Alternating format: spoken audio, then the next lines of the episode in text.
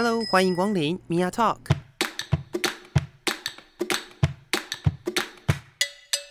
每个人都是有趣的书，有着独一无二的故事。一杯咖啡的时间，与你分享生活点滴。Hello，各位亲爱的朋友，欢迎收听 Mia Talk，我是 Mia。今天我们节目当中呢，我就不邀请来宾或者是搭档来跟我一起主持了。呃，我今天想要跟大家分享的，其实我也思考了很久。而且一定要特别提的是，今天是八月八号，父亲节。那为什么我会特别这样提呢？是因为之前有朋友跟我说，他希望我可以多分享一点我自己的故事。但是我自己的故事到底要怎么谈，或者是说我想要分享哪些东西，其实我自己没有什么头绪。或许在前面的几集节目当中哦，很多人都有听到我可能或多或少在对谈的过程当中聊到关于自己的事情。但是没有办法一个很整体的呃，想要跟大家分享的事情。那我今天呢，想了很久，在父亲节的这一天，我决定把我的主题定为呃，如何让我成为一个情绪勒索的职人？为什么是职人呢？呃，因为我们常常在讲什么是职人哦，职人就是在某一个技术上面，他可能。呃，深耕了很久，然后做了很长的一段时间，这样子的人，他的那个技术非常的纯熟，我们就会称他为职人。所以由此可见，我在一个情绪勒索的环境底下成长，然后呃，可能十几二十年的时间都暴露在这样子的环境底下，我也可以算是职人了吧？我自己这样想。那今天的故事呢，其实就是要从我能够记起来的时候开始谈起。那首先呢，要来跟大家分享的是什么叫做情绪勒索。在维基百科上面，情绪勒索是由一个心理治疗学家苏珊·福沃德 （Susan Forward） 发扬的一个词汇。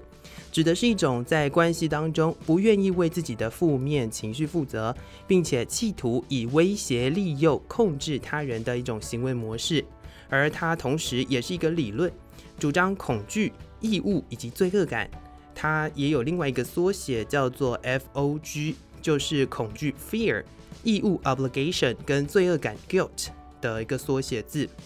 同时呢，也有如迷雾般的双关语义。是介于控制者以及被控制者互动戏码当中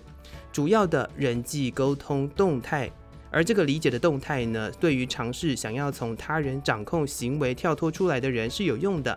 同时也有助于克制他们自己为他人做一些令自己不舒服、非自己所愿意或者是麻烦沉重甚至自我牺牲的事物的一个强迫感。在心理分析上面的创始人荣格，则用心理阴影的概念，指出了这种情绪不舒服的根源，其实是来自当事人内在的阴影。讲了这么多，很复杂，对不对？我自己都觉得很复杂。但是如果各位朋友呢，有兴趣的话，其实是可以去坊间找很多跟情绪勒索有关系的书籍来看。那我自己则是做中学。在经历了大概呃十几二十年的生活之后呢，无意间就接触了情绪勒索的书，然后在这些书里面，我自己也理解了我生活中的一些事情，然后最后很认真的去分析我身边的一些事物，我才能够跳脱出来。那跟我私交比较好的一些朋友呢，常常也能够感受到。其实我自己是一个非常喜欢情绪勒索别人的人，但是我的情绪勒索会建筑建构在一个呃，我很有意识的知道，我今天就是要情绪勒索你，同时我也会知道说，呃，这件事情对你来说是有影响的。很多人会觉得我是一个心思很细腻，或者是说我，嗯，怎么讲呢？心思细腻啊，或者是觉得我城府很深。我记得我有听过朋友这样讲，但实际上是因为我很会观察身边的人，注意哪些事情。那这也是因为我成长的过程当中，有一个非常好的老师，就是我的妈妈。嗯，我很小的时候，呃，我要开始讲故事了。现在开始，如果你是正义魔人的话，就不要听这一集的节目了，因为这一集的节目当中，我有很多想分享的事情，或许没有那么政治正确。那如果你对这些议议题呢，有哦，跟家庭议题也有一点关系，所以如果你对这些议题是很在意的，你是正义魔人，或者是你会觉得怎么可以这样？如果你是这样子类型的人的话，就欢迎大家就这一集不要听了。啊，我怎么会叫我的听众不要听这一集呢？好，那今天这一集的节目呢，我就要从我小时候还有意识，我自己可以想得到的一些事情谈起。呃，我对于我国小以前的事情，其实没有很多的很多的记忆。那我最深刻的一个记忆是，应该是在幼稚园的时候，我不知道什么原因。可能是因为爱玩，可能是呃不想要当乖孩子，然后我就那个时候的幼稚园是教教会的，不是教会，天主教的幼稚园。我记得我小时候曾经被关在教堂里头，天主教教堂里头，然后呃还关灯，最后是我的妈妈吧还是谁，不管我忘记是谁了，最后就把我救出来。我在里面一直哭，一直哭，一直哭。我不晓得我到底哭了多久。然后这是我在那个年纪我唯一有印象的事情。另外一件有印象的事情就是，呃，我很小的时候，也不是很小的时候，大概也是国小吧。然后有去呃学美术。然后有一次呢，我的妈妈把我载到美术班的时候，因为时间还很早，然后美术班没有开门，老师也还不在。所以我在外面等了很久，我没有办法进去，我就很紧张，然后我就以为我自己可以用走的走回家，但是没想到我走的方向是错的。那最后也是找到了呃熟悉的路，然后去到了我家人的，算是我爸爸的朋友的家，然后他才联络了我们家的人，然后才找到我这样子。好，那这些故事，这两件事情是我在国小之前，我可能还有记忆，然后，但是也是很模糊的两个事件。接下来呢，就是在我从国小毕业之后，准备要进入国中这个阶段。那我的国中呢，是念军校，那个时候国中还有军校，我想现在应该还有。那这个国中的军校基本上就是。呃，男校，而且是住校的状态。那我那个时候，因为我的可能行为、可能声音，或者是呃，反正很多时候很多状况啦。然后对，然后我还有一个很重要的一件事情是，我从国小三年级之后呢，我就是一个肉肉的、胖胖的一个人。然后我还记得，我小时候曾经被。朋友不是朋友，应该是家人吧，就是亲戚，说我是一个贡丸插在两根牙签上，那个时候还不叫竹筷哦，他讲的是牙签，因为我年纪还很小，所以身材这件事情对我来讲就是一个算很在意的事。另外一个很在意的事情是什么呢？另外一个很在意的事情就是因为我是家里唯一的小孩，所以我从小时候开始就。很受到关注，但是我就会觉得我对于家庭的依赖感很强，以至于我在国小毕业之后，不管是什么样的原因，可能是呃爸爸妈妈的期待，或者是我只是去陪考，然后我就考上了，进入了军校。那我在军校当中呢，呃，在一个全部都是男孩子的环境里头，而且共同生活的状况之下，大家可以想象哦。那是一个我从小到大都没有机会跟身边的人可以这么近，然后所有的生活都摊在大家的眼皮底下的这个状况。然后同时呢，我又不是一个长相多么姣好，或者是我的形象并不是这么主流的一个人，我不是一个很 man 的男生。那我在那个环境当中呢，可想而知就会被人家觉得就是呃胖子。娘娘腔，然后我又没有办法适应这样子的一个团体生活，所以我还记得我那个时候是我大概国一的时候刚进去，然后我的第一次求救。在那个国中的这个阶段呢，我还是非常认真的，几乎每一天都打电话回家，然后跟家里面的人回报我当天的整个行程，聊聊我今天哪里心情不好，然后我也求救了好几次。那我那个时候也是跟家里面的人说，我不想要再继续念了。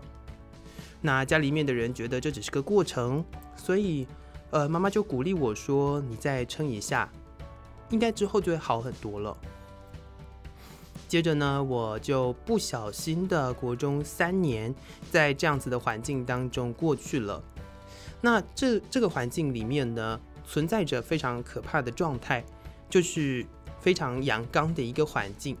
那这个非常阳刚的环境，大家想想看哦，在军校里面，如果你是一个气质比较阴柔，呃，或者是说，气质没有那么 man，没有那么阳刚的人来说，是多么难生存的一件事情啊！我还记得我那时候各种你想到很难听的字眼，似乎都出现在我身上过。大家讲体型，如果你讲一个人胖，其实胖是一个形象的问题，但是身边的人除了胖之外，还有另外一个事情也会拿来说嘴。那就是味道，很多人都会觉得胖子就有一种味道，可能是因为胖的人容易流汗。但是我不管是我自己胖的时候，或者是不胖的时候，我在三年级以前，呃，看照片来说，或者是我有印象的状况来说，是比较瘦的。国小三年级之前，那在九二一大地震之后，我就被摇胖了。我那时候是这样讲的，但是试试着想想看。我不管是瘦的时候还是胖的时候，其实我本身就是一个很会流汗的人。那会流汗的人，通常身上会有些味道是理所当然的。可是因为你在读书的时候，你又不见得随时都可以有衣服换，所以那个时候呢，身边的同学就会拿你的身材、拿你的味道来取笑你。所以这件事情呢，在我我记得很深刻的。因为我以前可能还不记得太多的事情，但是味道、身材还有呃娘娘腔的这个事情，在我的心中哦，就是一个挥之不去。但是呢，另一方面我又想到了，呃，因为我也一直不断的跟我的家里面的人说这件事，希望我可以离开这个环境，但是他们都叫我继续撑着，所以我三年过去了。呃，也还好的是，我成绩还不错，所以我有机会就直接进到了高中部。那在高中部里头呢，也是一样的环境，但是唯一不同的是，呃，我变成了成绩还不错的一群人。那因为成绩还不错，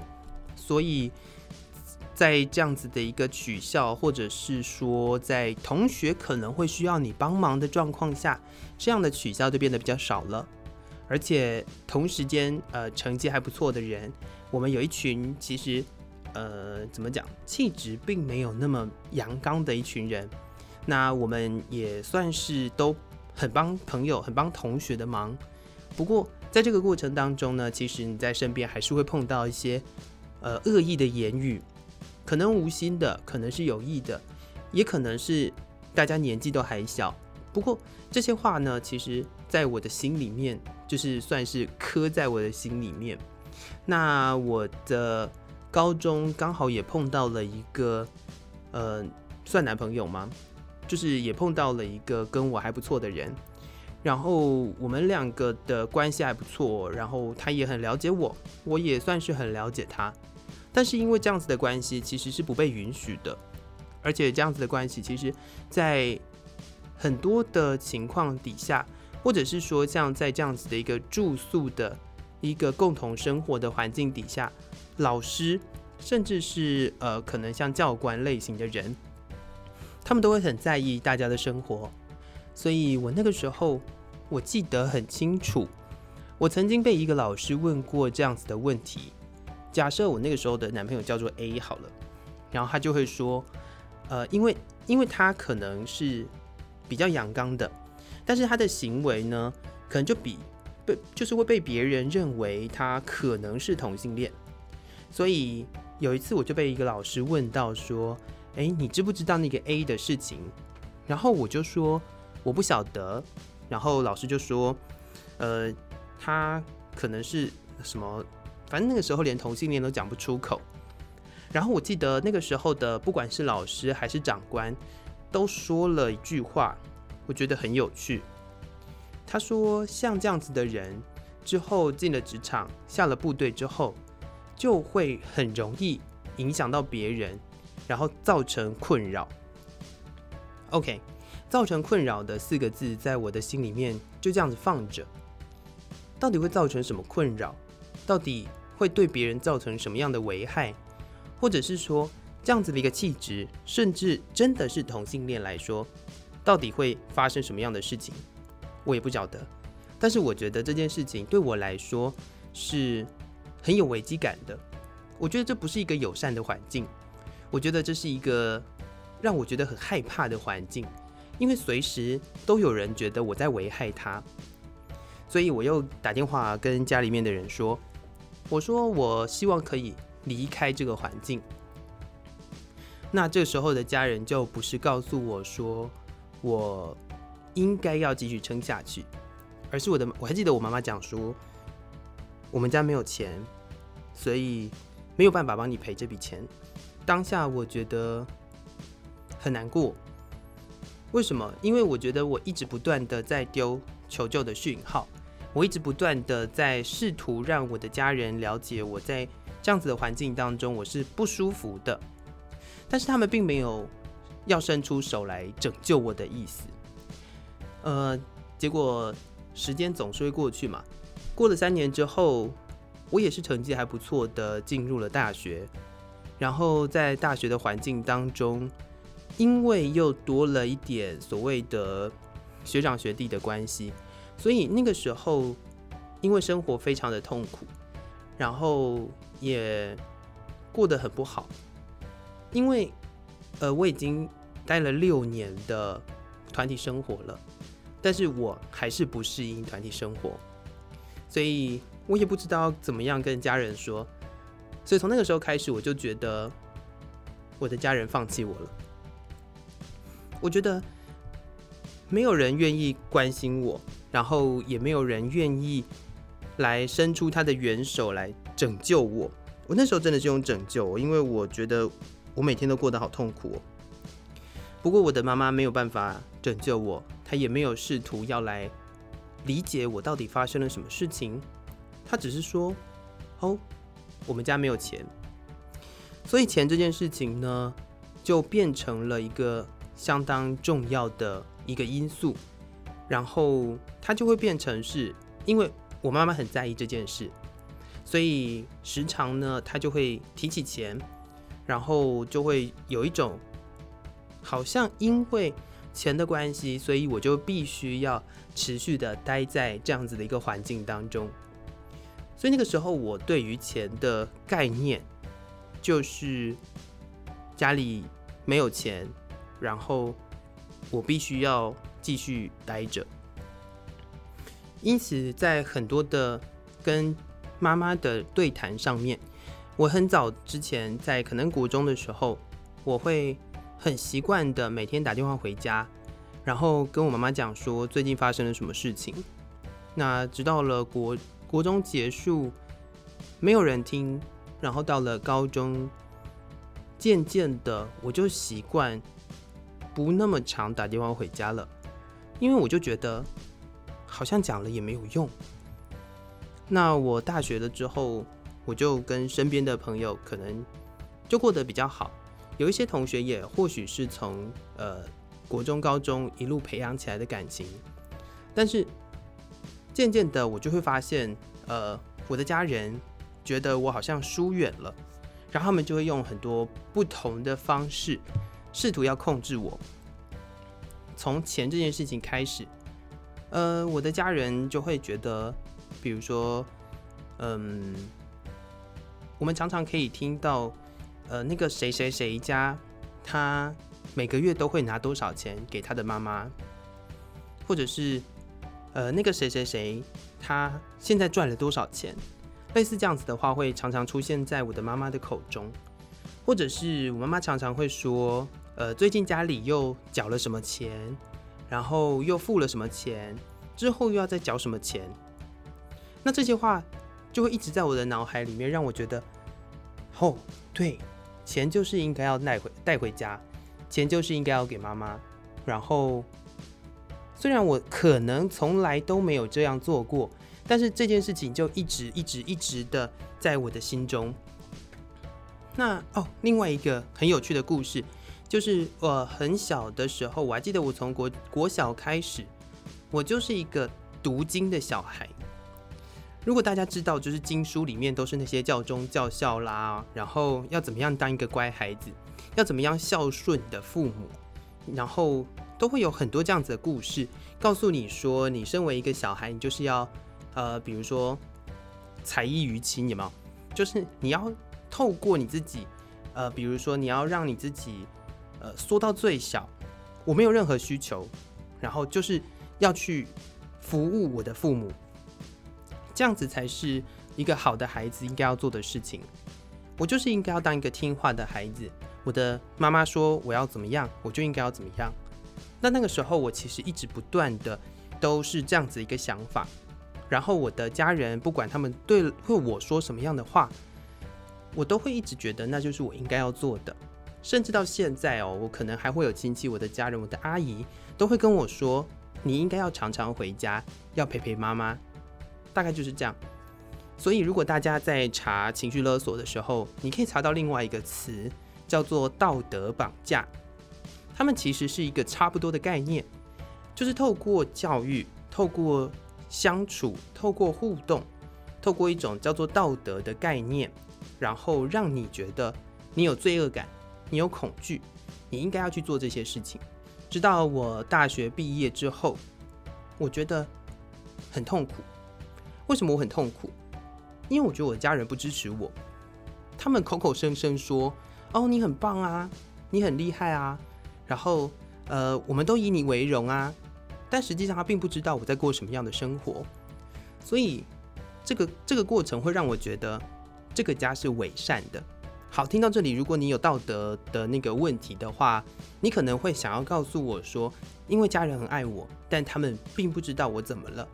但实际上，我已经讲了，假设我读军校的过程当中有十年，我就已经讲了十年喽。我在这十年的过程当中，都不断地告诉我的家人。我过的是怎么样的生活？那他们会怎么样去面对这件事情？他们面对这件事情的方式就是我束手无策，你只能继续这样子。所以在我的成长过程当中呢，我很常碰到这样子的一个状况。因此我在毕业的时候，我要选择我可以到什么样的地方去工作的时候，因为我的成绩还不错，所以我在很前面的地方我就可以选了。那我住的地方是在中部，但是我的第一直觉就是我要离家远一点，我不想要选离家太近的地方。为什么？因为我觉得离家近，我就要每天去面对这样子的家人，我就没有办法让我自己可以好好的放松，让我自己可以至少除了工作的环境很苦闷之外，我不需要面对这样子的事情。所以后来我就选择了在高雄工作，然后在高雄工作了几年之后呢，因为一个调动，然后回到了中部。在中部的那段期间，其实我过得很痛苦，原因是因为我平常工作的时候很忙很累，压力很大，但是我周末呢，就是必定要回家，然后在家里面又要受到家里面的一些压力，比如说，呃，因为我会希望我周末的时候可以好好的休息。然后在家里面，比如说我要睡觉，我可能整天都在睡觉，但是我的妈妈就会跟你跟一直一直不断的跟我讲说，哦，你回家都在睡觉，家里这么乱，你也不整理，或者是，呃，你回家都在睡觉，然后什么都都怎么样怎么样怎么样，然后这件事情就会对我造成很大的影响，是我觉得我没有地方可以休息了，所以后来过了一段时间，也因为我自己兴趣使然。我也希望可以到北部来工作，所以我就选择甄选了一个北部的工作，然后到北部来。所以从那个时候到现在呢，其实我一直都待在北部，我也很少有机会可以回家。那我就说了，其实对于家人的这个部分，很长的一段时间，我觉得这都是一个很大的压力。那后来呢，因为有一段时间我很认真，也不是很认真，我很想要多多的去学习一些东西。然后我小时候呢，其实我也喜欢看书。所以我就碰巧的碰到了情绪勒索的这样子的书籍，然后我在边看的时候，我在想，哇，这就是我成长过程当中非常非常呃，算是日常生活中会发生的事情，然后这些事情会让我觉得充满了愧疚感跟压力，但实际上这是一个健康的关系吗？所以我后来呢，就从这样子的一个关系当中，我理解到什么叫做情绪勒索。然后也透过这样子的一个关系，我认识了我的家人说了什么样的话是情绪勒索的时候，我就从这个关系当中跳出来了。所以因此，呃，以前我的妈妈可能会说，这个礼拜她要去看医生，比如说我这个礼拜呃可能要去照胃镜，然后要全身麻醉。那以我来讲，我如果不懂这样子一个过程的时候，我就会很担心，然后我那个时候应该都会说：“哦，好啊，那我这个礼拜回去带你去看医生。”可是因为我知道这是一个情绪上面的要求，然后在这个情绪要求的底下，我的家人希望达到的目标是我回家，所以我现在就会说：“因为我忙，所以你可能要搭公车去看医生。”或甚至找在附近的亲戚接你去看医生，有很多的不同的方式是可以去做的，但实际上这就是一种情绪勒索的过程。另外，比如说钱的关系好了，直至今日哦，我们现在还有很长的机会在跟我妈妈沟通的时候，她会三天两头就提到最近要呃，她又花了什么钱，然后要缴哪些钱。以往我都会觉得这是我应该要去担心的，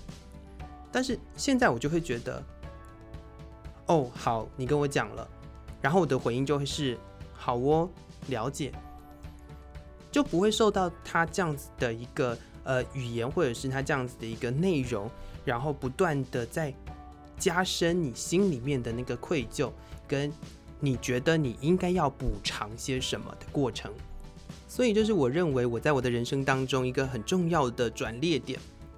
我觉得有很多生活上面的一些话语、家人的压力、家人的爱，或者是很多时候你常常可以听到家里面的人跟你说：“哦，我是为你好，当初就是因为为了你好，为了你以后要有一个稳定的工作，所以把你送去念书。”但是这样子一个过程当中，我心里面渐渐的有一种情绪是，呃，对于家人的不谅解。所以我记得很清楚的是，我在去年还是前两年，我曾经因为有一次的关系，我跟家里面，我跟妈妈对谈，我很认真的想要跟她讨论这件事情，然后我说出了一个很重的话，我说我很讨厌你。可能对很多那种叛逆的孩子来说，这句话并不是很重，但实际上我从来都没有说出这样的话。为什么我会讲我很讨厌你？因为我会觉得我从小就被抛弃了，然后这样子的状况让我一直不断的在这个情绪下面成长，但是这个情绪一直维持在我的身上，然后造成我的压力。直到后来呢，我真正的走出来的时候，我才知道其实家里面的爱、家人的关怀。有时候真的都是压力，那你必须要去了解这些话语，你必须要拆解这些话语，透过呃对他们的了解，透过你认识情绪勒索的运作的过程，然后你就会了解说，这样子的一句话，它背后的意思是什么，他希望达到什么样的目的。等到你知道他应该要，等到你知道他想要达到什么目的的时候，你就会了解。其实我们是可以去破除它的，所以我很了解这样子的一个运作模式，然后我也从我的家人身上学到了很多。因此我在面对我身边的朋友的时候，我有时候是有意识的要做这样子的事情。原因不是因为我想要达到什么样的目的，而是或许我当下也只是觉得好玩。不过我当然会先评估，就是这样子的一个状况会不会对呃那个人造成太大的压力，至于他可能会去自杀之类的。哦，讲到自杀，我还记得我小时候，在我没有办法去动身上的钱的时候，我很多次都想要透过自杀来恐吓我的妈妈，但是我都没有做，原因是因为我还是很怕痛的。这也是一个非常非常有趣的一个过程。不过，他也是因为我真的真的真的对于这样的情绪勒索感受到很大的压力，所以，呃，我在这样子的一个成长背景当中，我有多次都希望可以让我自己，呃，从死亡这件事情当中能够不知道应该要怎么讲，哎，解脱吗？没有解脱，我觉得是恐吓。我觉得是要威吓你身边的人。那你在持续不断的，就是想要死亡这件事的时候，像我从大概国小、国小没有，国中、高中的时候，就常常会一直不断的想着，如果下一秒我就死了，我可以怎么样？或者是呃，如果我下一秒就死了，会怎么样？所以这些事情就常常一直不断的在思考当中。所以现在跟我私交还不错的朋友，就会常常听到我在提死亡。实际上也是因为我从小就就是常常会想到死亡，所以我就很直觉的、很很日常的去面面对我自己要死亡的这件事情。好，那最后呢，要再拉回为什么今天是父亲节？但是我觉得父亲节要谈这个议题很好玩的原因，就是我要来分享我的妈妈在父亲节的前一天传来给我的讯息。她的讯息是提醒你：冒号，明天是爸爸节，别忘了跟爸爸说父亲节快乐。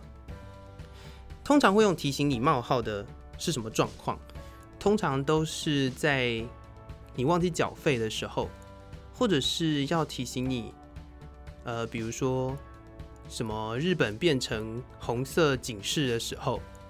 就是到底怎么样的一个互动会让你的家人，会让你的妈妈，然后传这样子一个这么没有情绪的讯息。所以我从这件事情来谈，就是我希望可以让我身边的人大概或许了解我的背景之后，知道我是一个怎么样的人。那也从这一集的节目告诉大家。我是一个对于情绪勒索非常熟悉的人，我从小到大都在这样的环境下长大，所以如果今天我在碰到另外一个人被情绪勒索，或者是说我又碰到另外一个人想要情绪勒索我的时候，我就会变成是一个很专业的人，所以我可以说我自己是一个情绪勒索的职人。如果大家对于情绪勒索不是很了解的话，我或许没有办法给你有长篇大论，告诉你哪些研究提了情绪勒索，或者是哪些研究的，比如说心理学家告诉你什么样类型的事情叫做情绪勒索。但是就在我从小到大成长的这个过程当中，不只是霸凌，不只是情绪勒索，甚至是所谓我们常常会讲到的道德的绑架。在我的身上都不断的在重演。我们不能选择自己到底成长在什么样的家庭当中，但是我们可以透过理解自己身边的环境，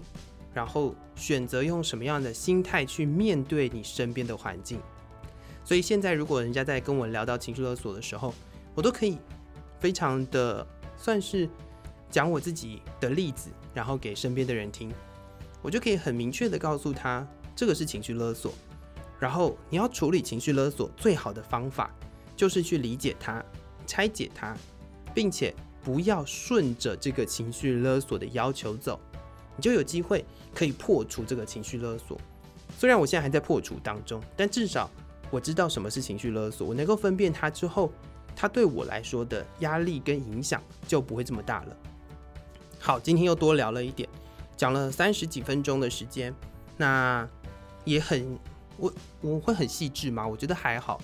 因为自己一个人这样讲哦，也是有点累的啦吼。